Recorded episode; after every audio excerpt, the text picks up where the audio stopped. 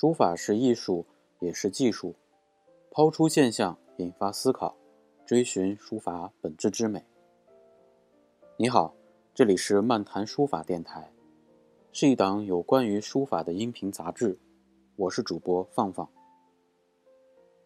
本栏目由点石雅集书法教育研究事务所和动真格书画印工作室临时赞助。上一期。我为你分享了，请收下这份书法使用说明书这个主题。今天我们一起来探讨一个也许你也很关心的话题。呃，有位朋友提出，好的书法和国画是小众艺术，打个问号，能被大众欣赏吗？呃，这样一个问题啊，在问题的后面呢，有一段描述。就是为什么当代书法家创作出的作品不被认可，冠以丑书、丑画的名号，是真的创作的不好吗？还是老百姓欣赏不了、不买账？啊，其实啊，这个问题很经典，我自己平时也被问到过很多次。那么接下来我总结了一些不同角度的看法，希望对你有所帮助。呃，水师老师说啊，能啊。我一直觉得真正好的东西，肯定是所有人都会觉得好的。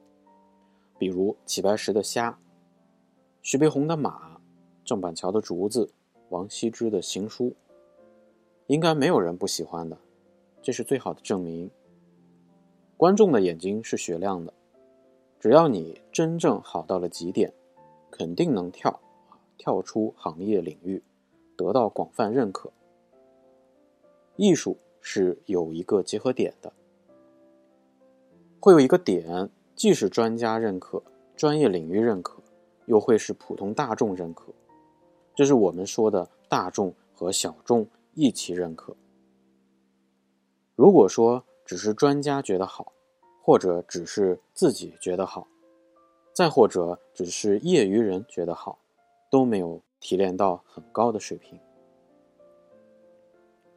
啊，水师老师呢是从专业啊和业余的角度回答了这个问题，啊，就是说想要达到都觉得好，需要找到一个平衡点。魏洪博老师说：“呃，我觉得这是一个伪命题。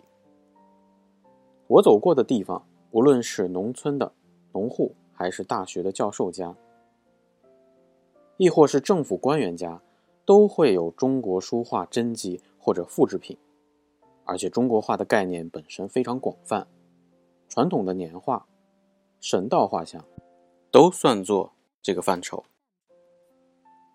所以，在中国不可能脱离了中国书画的影响。现在主流的日本和国内漫画有大量也借鉴了中国白描工笔的手法。对年轻人具有很强的吸引力，所以中国画一定是一个大众的艺术，只是根据大众欣赏水平的差异，可能某一类中国画或书法会成为小众艺术，比如狂草、大篆、大写意。但是我相信，随着大家欣赏水平的提高，这些都会更普及的。呃，魏洪博老师。是从一个审美普及的角度来要求审美者要主动提高欣赏水平。学点书画的华老师说，当代的书法和国画是有当代的特色，因为现在是互联网飞速发展的时代，能够像古人一样没事儿写写书法、喝喝茶，几乎是不可能的。所以，我们能够静下心来写书法和画画的人越来越少。但是，我们不担心它的消失，因为到时候，到任何时候，传统的文化都会保留下来，即使是少数人的手里。所以，现在写书法和画画的人也是少数人，那么怎么能被大众认可呢？这是一个概率极低的事情。为什么？因为写的人越少，明白的人就越少。大家也都知道，隔行如隔山，也就是说，能欣赏的人就太少了。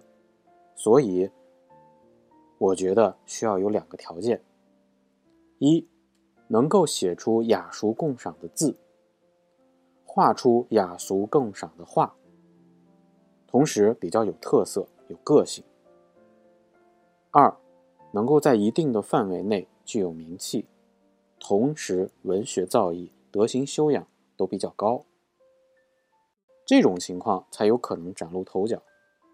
那么这就给那些浮躁的人钻了空子，他们就想尽一切的办法来颠覆大众的欣赏水平，让大众去骂他，进而就吸引到了大众的眼球，让大众热闹起来，带来了关注，所以也就有了现在互联网上流传的色书、渔网书、美女书、头发书等等。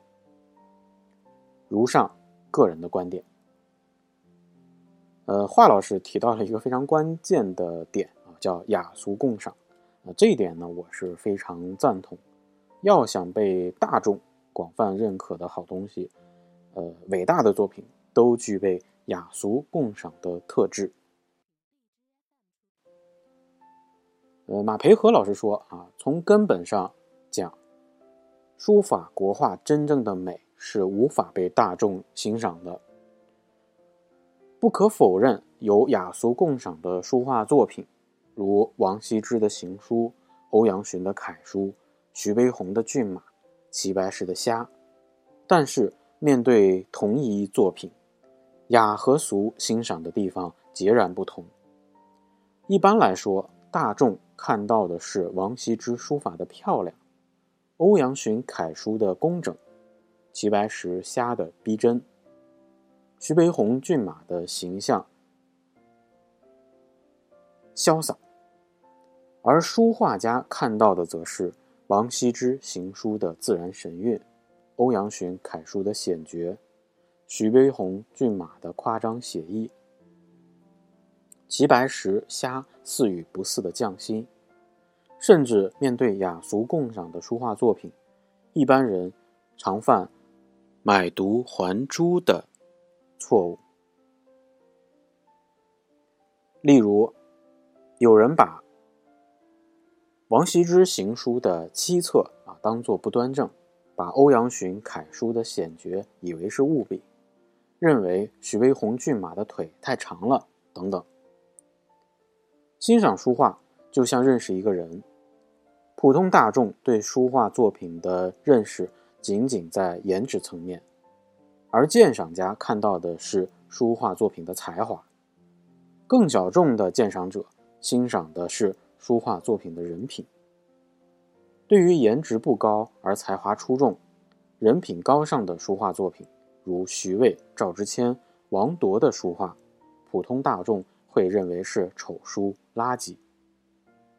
真正有眼光的鉴赏者对此类作品奉若至宝。正因为这样，才有简陋一说。书画是一门学问，既然是一门学问，肯定有需要掌握相关一定的专业知识。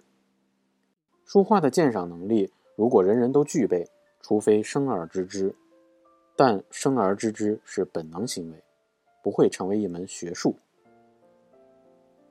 说书画是一门人人都能鉴赏的大众艺术。这很能满足一部分没有鉴赏能力的人的虚荣心，赢得许多人的喝彩，但这是自欺欺人。书画为大众服务无疑是正确的，赢得大众的喝彩，书画家才能得到社会的承认，实现自己的社会价值和人生价值。但为大众服务不是迎合底层的消费和掌声，而是引领普及专业的审美观。引领大众的鉴赏眼光走向高雅。呃，马老师的论述啊，虽然有点长，但是我认为呢比较深刻，而且嗯很精准。啊，这对我们认识书画艺术应该有一个非常好的一个参考作用。啊，好了，关于这个好的书法和国画是小众艺术吗？能被大众欣赏吗？哎，就探讨到这里！感谢以上各位老师的精彩讨论。这期节目就到这里，感谢你收听《漫谈书法》，欢迎你给我留言，咱们下期再见。